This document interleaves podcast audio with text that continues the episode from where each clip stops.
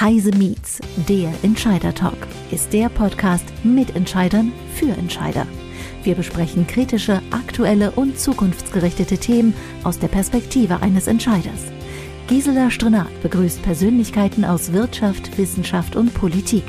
Immer aktuell und nah am Geschehen. Ihr Gast heute ist Claudia Jach, Begleitforschung Prototype Fund beim OKF Deutschland e.V. Gisela Strenat spricht mit ihr über das Thema Digital und Nachhaltig. Bits und Bäume sagt wie. Liebe Zuhörerinnen und Zuhörer, heute habe ich eine Gesprächspartnerin, die Politikwissenschaften studiert hat, der es aber sehr am Herzen liegt, was Digitalisierung mit uns Menschen, unserem Zusammenleben und der Umwelt macht. Darum soll es unter anderem in unserem heutigen Podcast gehen. Hallo Claudia Jach. Hallo. Von der OKF e.V. Claudia, ich denke, es ist am aussagekräftigsten, wenn du dich kurz selbst vorstellst. Ja, sehr gern. Äh, danke erstmal auch für die Einladung. Ich bin Claudia Jach. Ich arbeite bei der Open Knowledge Foundation Deutschland, kurz OKF, im Programm Prototype Fund. Das ist ein Förderprogramm des Bundesministeriums für Bildung und Forschung. Und dort bin ich unter anderem für die Begleitforschung zuständig. Das heißt, wir schauen, was sind so die Bedingungen und Wirksamkeit der Fördermaßnahme. Also wir unterstützen Einzelpersonen und kleine Teams dabei, die Open Source Software entwickeln in den Bereichen Civic Tech, Data Literacy, IT-Sicherheit und Softwareinfrastruktur. Claudia, ihr seid mit der OKF ein Partner von insgesamt 13 Organisationen, die in diesem Jahr die Konferenz und Ausstellung Bits und Bäume organisiert. Lass uns ja. kurz darüber sprechen. Um welche Organisation handelt es sich bei Bits und Bäume? Ja, ähm, es ist eine lange Liste. Wir sind äh, inzwischen 13 Organisationen. Das ist der Deutsche Naturschutzring, das Institut für ökologische Wirtschaftsforschung, die TU Berlin, German Watch, BUND, Brot für die Welt, der CCC, das Forum Informatikerinnen für Frieden und gesellschaftliche Verantwortung, das Konzeptwerk Neue Ökonomie, die OKF, das Einstein Center Digi Digital Future, die Free Software Foundation Europe und das Weizenbaum Institut, also ein bunter Strauß an Organisationen, aus so an zivilgesellschaftlichen Organisationen, an wissenschaftlichen Organisationen, an Organisationen, die sich für Menschenrechte, für Grundrechte, für äh, im Bereich Entwicklungszusammenarbeit engagieren. Zum Teil ähm, sind die äh, Mitglieder im Trägerkreis, die hinter Bits und Bäumen bestehen, selbst wieder Zusammenschlüsse, also zum Beispiel das Weizenbaum-Institut, wo mehrere Akteurinnen dahinter stehen. Also es ist ein großes Bündnis an zivilgesellschaftlichen Akteuren.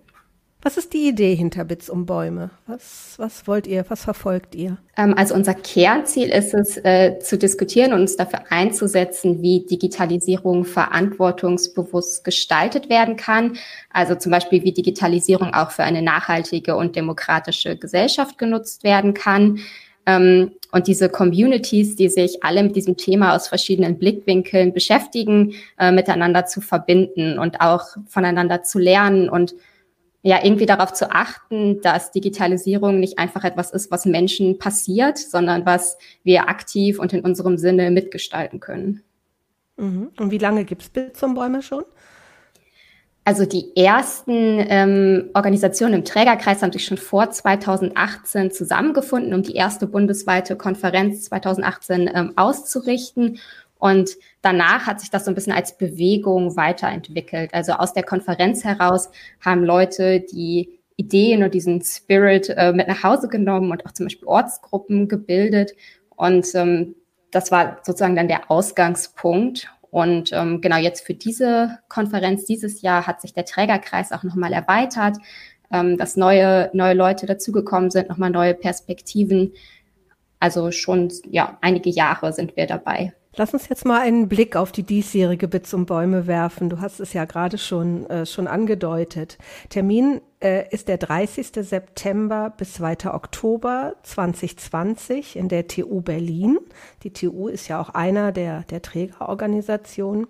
Wenn ich jetzt in eure Vorankündigung schaue, und da zitiere ich jetzt mal, wir stehen vor großen gesellschaftlichen und globalen Herausforderungen für eine gerechte und nachhaltige Gestaltung unserer, in Klammern, Umwelt. Welche Herausforderungen seht ihr da im Moment? Ja, das ist ähm, genauso vielfältig wie die Organisationen, die vertreten sind. Ähm, da geht es zum einen um Ressourcenfragen, ähm, um die Be Produktionsbedingungen von digitalen Gütern, äh, sehr viel um soziale Fragen. Also das ist ja auch ein Schwerpunkt, den die OKF zum Beispiel einbringt, äh, soziale, demokratische Fragestellungen in Bezug auf Digitalisierung, also Machtverteilung, soziale Gerechtigkeit, Arbeitsbedingungen, Fragen demokratischer Steuerung und Bildung, ähm, Probleme und Herausforderungen bei der Technikgestaltung ähm, in Bezug auf Zugang, auf Infrastruktur, auf Besitz, Datenhandel, Kontrolle. Also es ist ähm, sehr divers. Dann sind einige Themen dabei, die jetzt natürlich auch in der Debatte sehr präsent sind, in der öffentlichen. Ähm, also Fragen von Plattformregulierung, von Datenschutz und informationeller Selbstbestimmung, dann kommen in dem Kontext auch noch Nord-Süd-Fragen dazu, also Herausforderungen im Bezug auf, wieder auf die Produktion kann man das auch wieder verbinden, also viel Ausbeutung und Menschenrechtsverletzungen, die zum Beispiel beim Rohstoffabbau geschehen, im digitalen Handel, äh, Fragen vom digitalen Kolonialismus, was ja auch ein sehr aktuelles Thema ist, in der Energieversorgung und Nutzen, also alle Wenden, die man sich vorstellen kann, Energiewende, Klimawende, Agrarwende, Mobilitätswende. Dann natürlich so Fragen von ähm, Technologiesolutionismus und dem Einfluss sozialer Medien, gemeinwohlorientiertes Wirtschaften. Also das sind jetzt so einige Schlagworte, die ich bei den Herausforderungen ähm, so einwerfen kann. Und ähm, genau, ich kann natürlich nicht über alle diese Themen gleich gut sprechen. Da ist die Expertise im Trägerkreis und in unserer Community natürlich unterschiedlich verteilt. Ähm, genau, bei insgesamt die Konferenz zielt so auf diese Herausforderungen und Themenbereiche ab. Also mir wird schwindelig, wenn ich diese vielen Herausforderungen höre. Aber du hast natürlich recht. Wir leben in einer Welt, die sich sehr stark verändern wird und muss. Und äh, ihr greift dort sehr, sehr viele Themen auf. Ähm, in eurer Bekanntmachung zur Konferenz steht, äh, ihr möchtet auf der Konferenz Umwelt- und Gerechtigkeitsaktivistinnen, Technikexpertinnen und Menschenrechtlerinnen äh, vernetzen. Äh, seid ihr in diesem Zusammenhang die einzige Konferenz in Deutschland, die diese Zielgruppen explizit anspricht? Und warum ist das so? Ähm, also ich glaube schon, also nicht natürlich, natürlich nicht nur, weil ich dabei bin, sondern weil wir den Eindruck haben, dass es natürlich ein Thema ist, was viele beschäftigt und dass es auch auf anderen Konferenzen angesprochen wird, jetzt ja zum Beispiel auch auf der Republika, aber dass es halt ein Thema unter vielen dort ist und kein Schwerpunkt darauf gelegt wird. Und genau, dass wir mit dieser Expertise und diesem zivilgesellschaftlichen Zusammenschluss, der dahinter steht, ähm, einfach nochmal mehr Power haben, also gesellschaftspolitische Kraft auch, die hinter diesen Themen steht.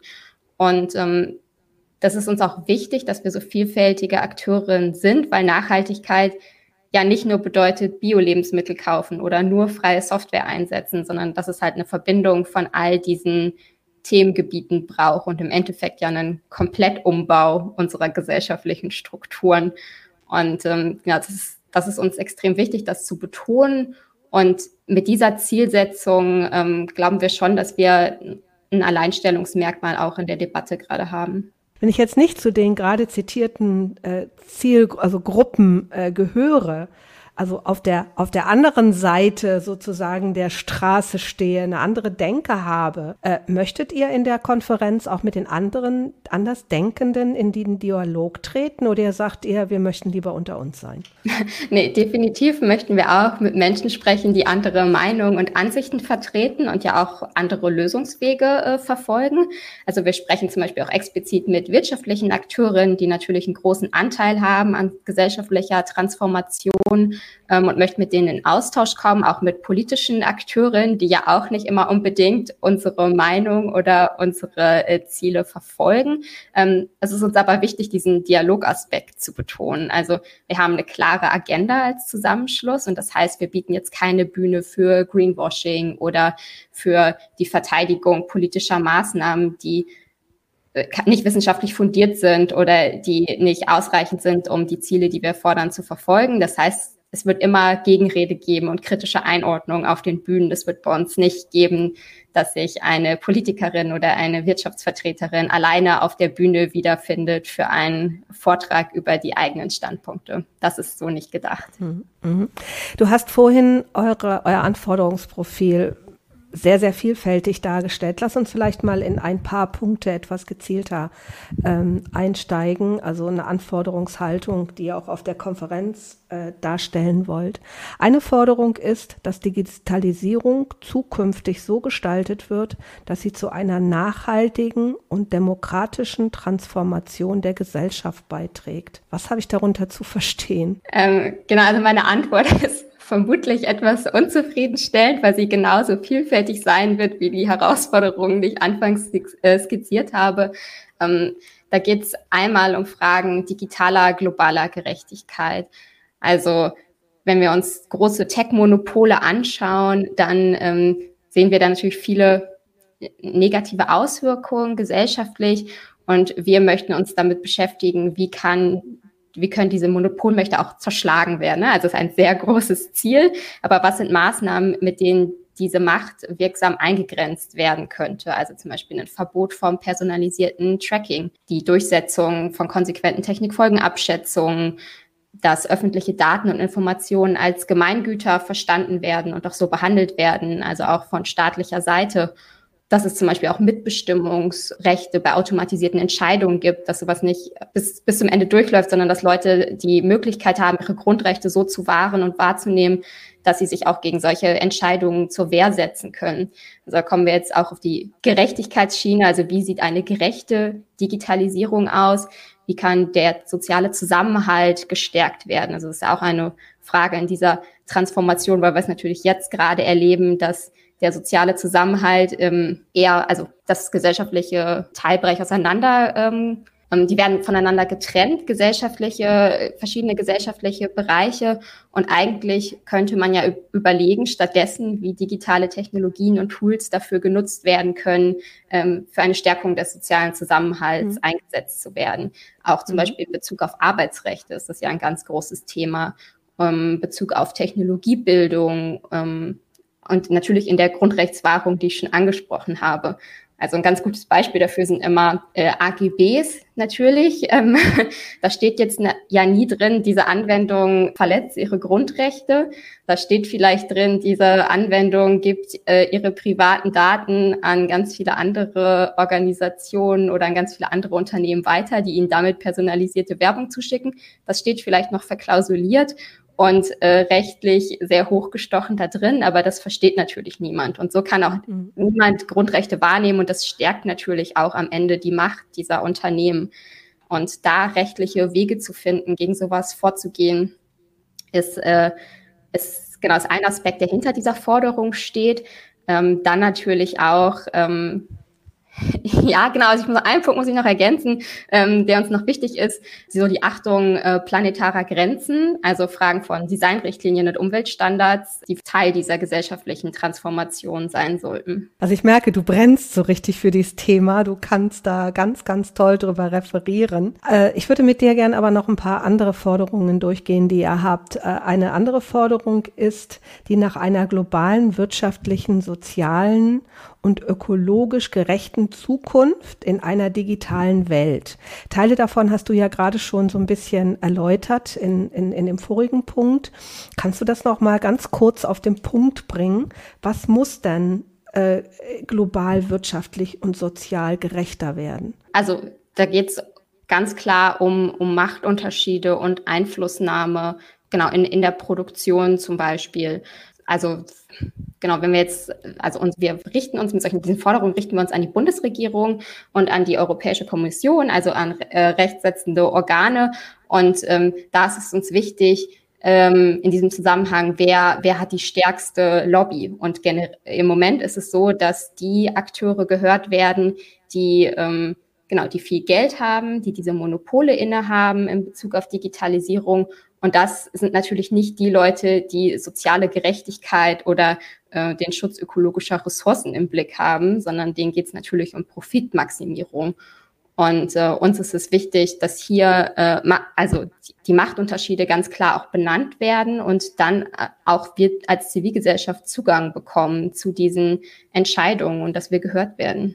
Das verleitet mich zu meiner nächsten Frage. Wenn wir jetzt nochmal auf diesen Begriff Bits und Bäume kommen. Ähm, mhm. Also ihr diskutiert Also die Bits sind für euch die Tech-Community, also das sind die, äh, da gehören die Großen genauso dazu. Du hast vorhin dann den Begriff Open Source gebracht. Und die Gerechtigkeits- und Umweltbewegungen, das sind für euch die Bäume. Also du ja. hast vorhin gesagt, also der Naturschutzbund und andere sind bei euch in der Vorbereitung drin. Und die sollen voneinander lernen können, wie sie als Zivilgesellschaft in einer organisierten Austausch und sozial-ökologischen Vorreiterrolle kommen. Also du hast es eben auch in deiner Vorrede gesagt, wir, ihr wollt äh, ähm, Vorreiterunternehmen, Wissenschaft, Politik und so weiter zusammenbringen. Äh, warum ist euch dieser Austausch im Moment so wichtig? Mm, also da geht es vor allem darum, dass wir uns koordinieren, um mehr politische Schlagkraft zu entwickeln.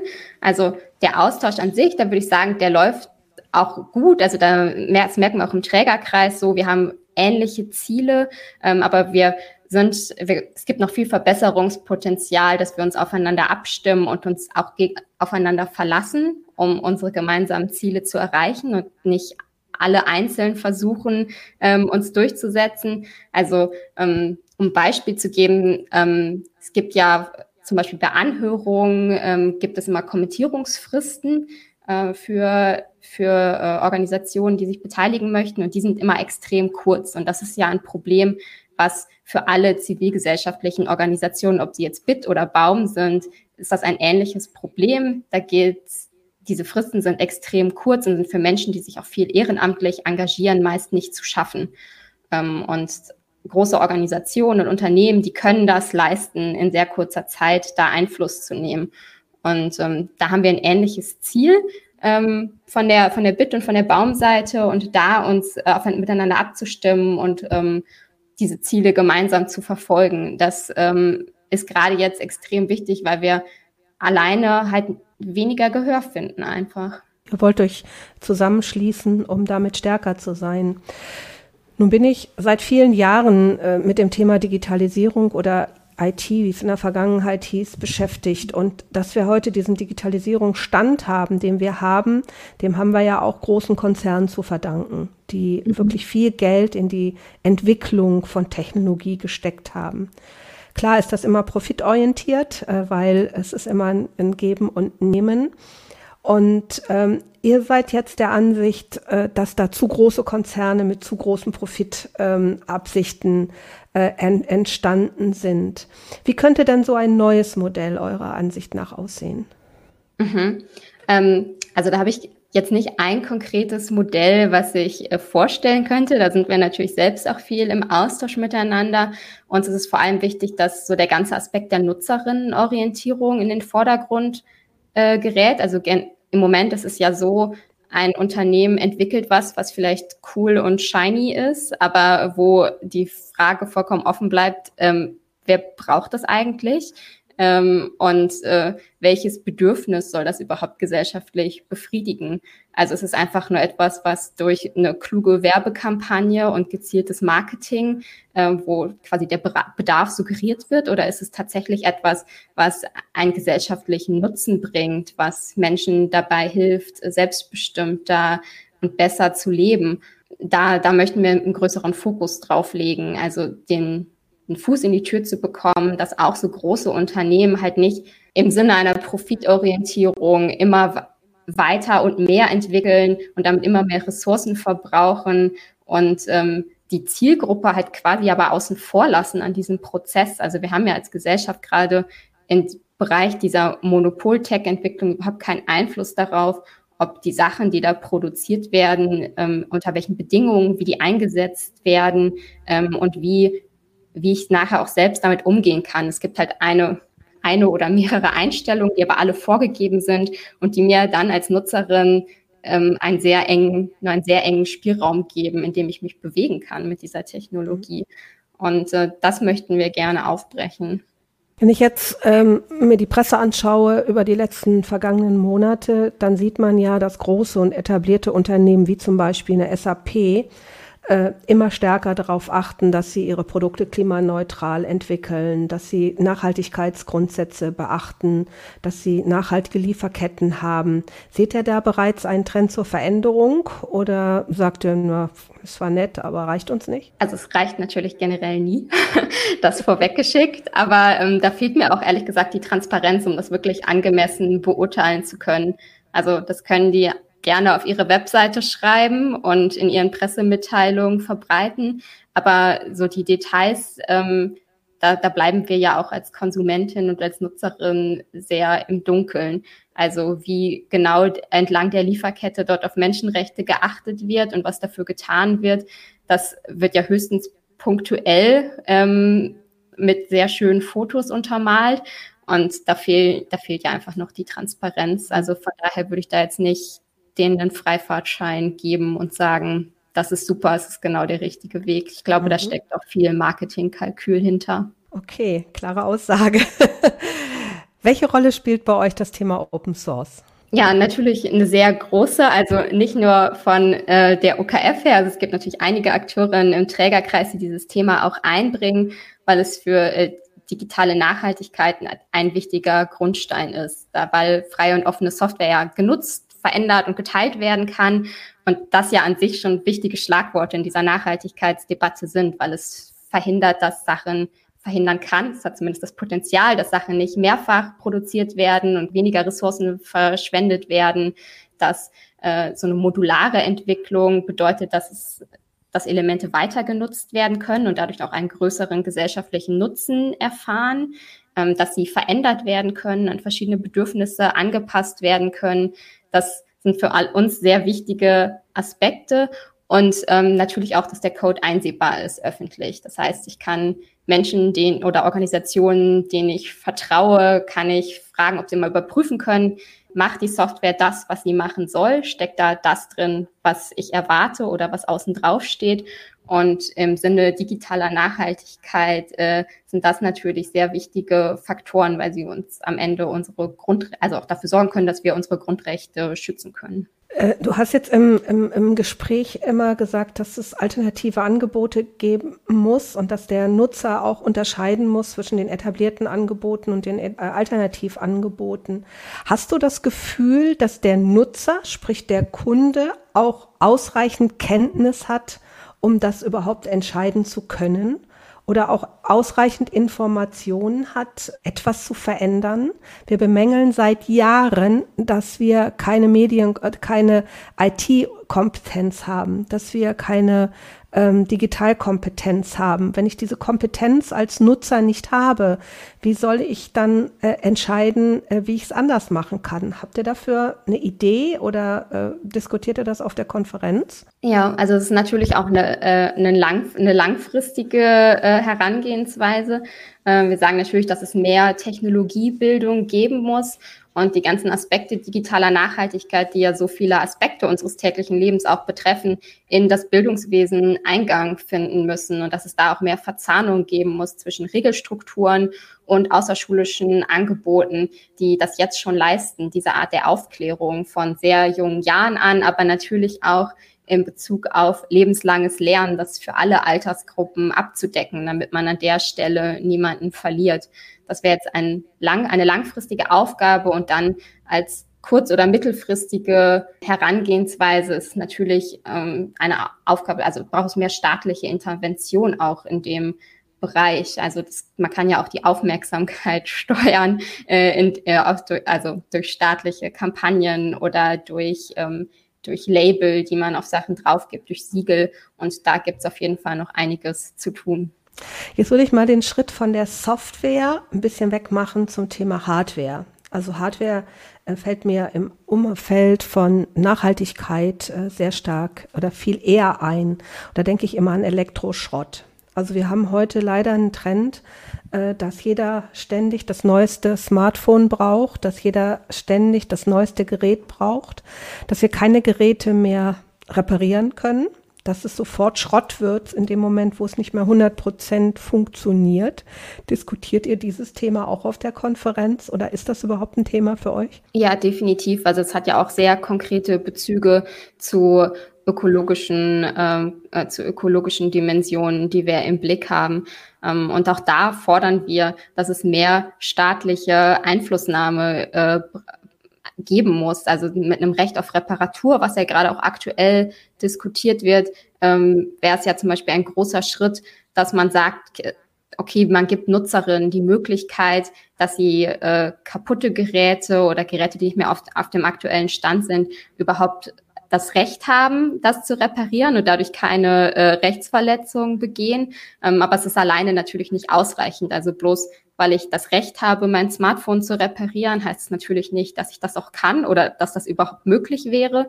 Das heißt, da braucht es auch in Bezug auf Designrichtlinien ähm, noch, noch Änderungen, also dass, dass Sachen wieder so gebaut werden, dass man tatsächlich äh, an die Schrauben reinkommt, dass es Schrauben gibt, um Teile abzunehmen und wieder zusammenzusetzen, ähm, dass, ich Anleit dass es Anleitungen gibt, auch von den Herstellern, ähm, wo was in einem Gerät sitzt, dass es Ersatzteile gibt, dass Ersatzteile erschwinglich sind und erschwinglicher sind, als ein neues Gerät zu kaufen.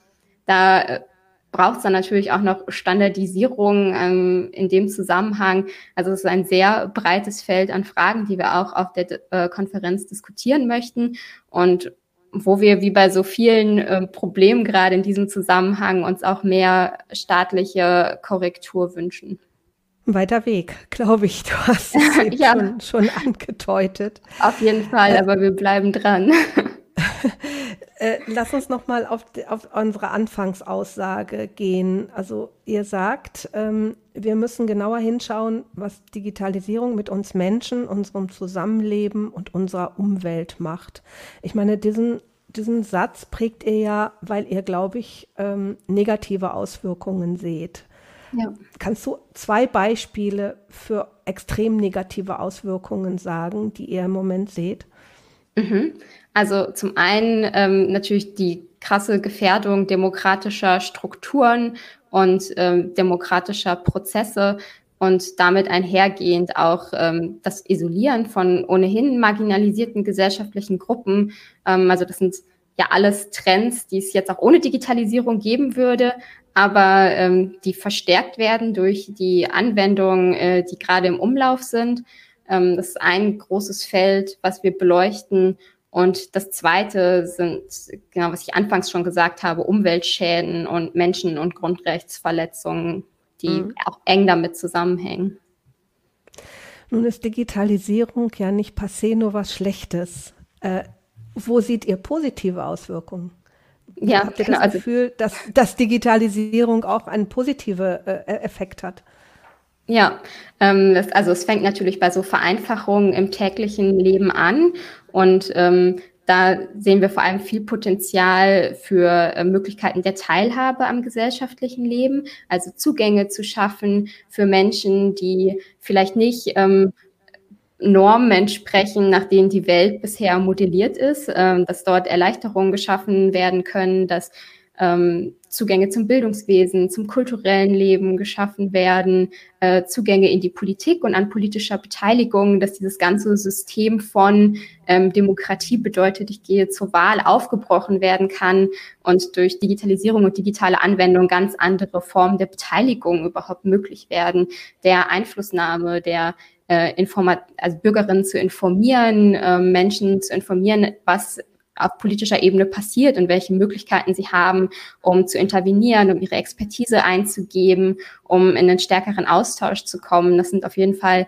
viele positive Aspekte, die wir auch sehen ähm, und die mit digitalen Anwendungen möglich wären. Mhm. Warum ist genau jetzt der Moment, wo man was verändern muss?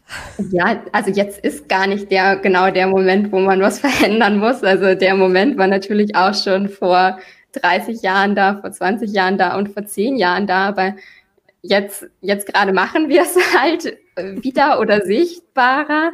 Ähm, und zumindest ist es ja jetzt gerade so, dass wir an einem, an einem Kipppunkt stehen, gesellschaftlich. Also wir sehen, dass äh, demokratische Partizipation weltweit geht irgendwie zurück. Dieses Modell ähm, steht irgendwie auf der Kippe. Dann haben wir natürlich ökologische Kipppunkte, die sehr nah sind. Das heißt, da gibt es einige, also eine gewisse Dringlichkeit, die äh, jetzt natürlich sehr präsent ist, aber an sich war die Dringlichkeit natürlich auch schon vor zehn Jahren gegeben. Du hast eben das Stichwort global gesagt. Ähm, eure Konferenz verstehe ich äh, als eine deutsche Konferenz oder ist es eine internationale Konferenz? Ähm, wir haben eine internationale Ausrichtung. Also wir möchten auch ähm, Menschen, die sich im internationalen Umfeld mit digitaler Nachhaltigkeit beschäftigen, gewinnen, ähm, als Speakerin, als Mitstreiterin, als Gäste. Also es ist kein Thema, was sich ähm, auf nationaler Ebene lösen lässt, sondern da brauchen wir ähm, also weltweite Anstrengungen und ähm, natürlich auch innerhalb der Europäischen Union gute, gute Kooperationspartnerinnen und äh, um die Gesetzgebungsverfahren auf europäischer Ebene voranzubringen. Das war mir auch nochmal wichtig, dass du das nochmal darstellst, weil ich glaube, wir als Deutschland allein haben da wenig Chancen, etwas zu verändern, zumal wir ja auch bei den Konzernen, von denen du vorhin gesprochen hast, sehr ausschließlich mit internationalen Konzernen zu tun haben. Und ich glaube, das es kann eigentlich nur ein internationaler Ansatz sein. Genau, also ja auch alleine schon, wenn man sich die Lieferketten äh, anschaut, mit denen wir es zu tun haben, äh, so die Produktion digitaler Güter, ob jetzt materiell oder immateriell, findet ja überhaupt nicht auf nationaler Ebene statt. Mhm. Wir sind jetzt fast am Ende unseres Gespräches. Lass uns zum Schluss nochmal äh, schauen.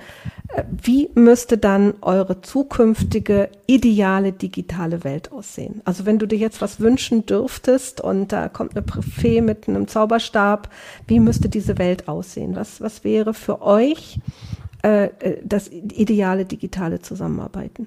Ähm, also ich glaube, das Erste, was wir uns wünschen würden, wäre, dass da keine Trennung zwischen digital und analog stattfindet, sondern dass alle Sachen, die wir uns fürs Digitale wünschen, natürlich auch ähm, in der Welt allgemein Umsetzung finden, weil diese Trennung natürlich also auch eine künstliche ist oder das Digitale überhöht als irgendwie Sonderraum. Dabei verstärkt das Digital ja eigentlich nur Phänomene oder macht sie sichtbar, die sowieso ähm, da sind oder die, die sich, die sowieso ähm, genau, die, die sich sowieso entwickelt haben.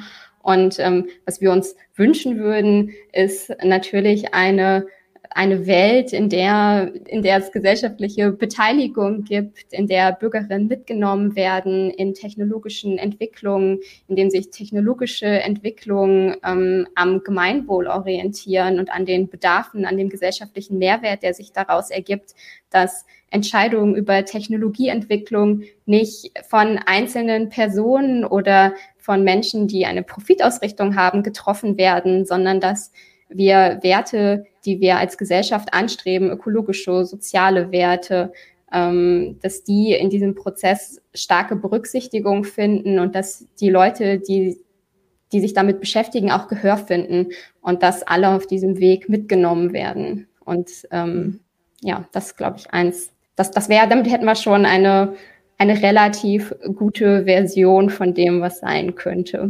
Claudia, vielen Dank für das Gespräch. Ich wünsche euch viel, viel Erfolg bei eurer Konferenz Bits und Bäume im Dankeschön. September, Oktober.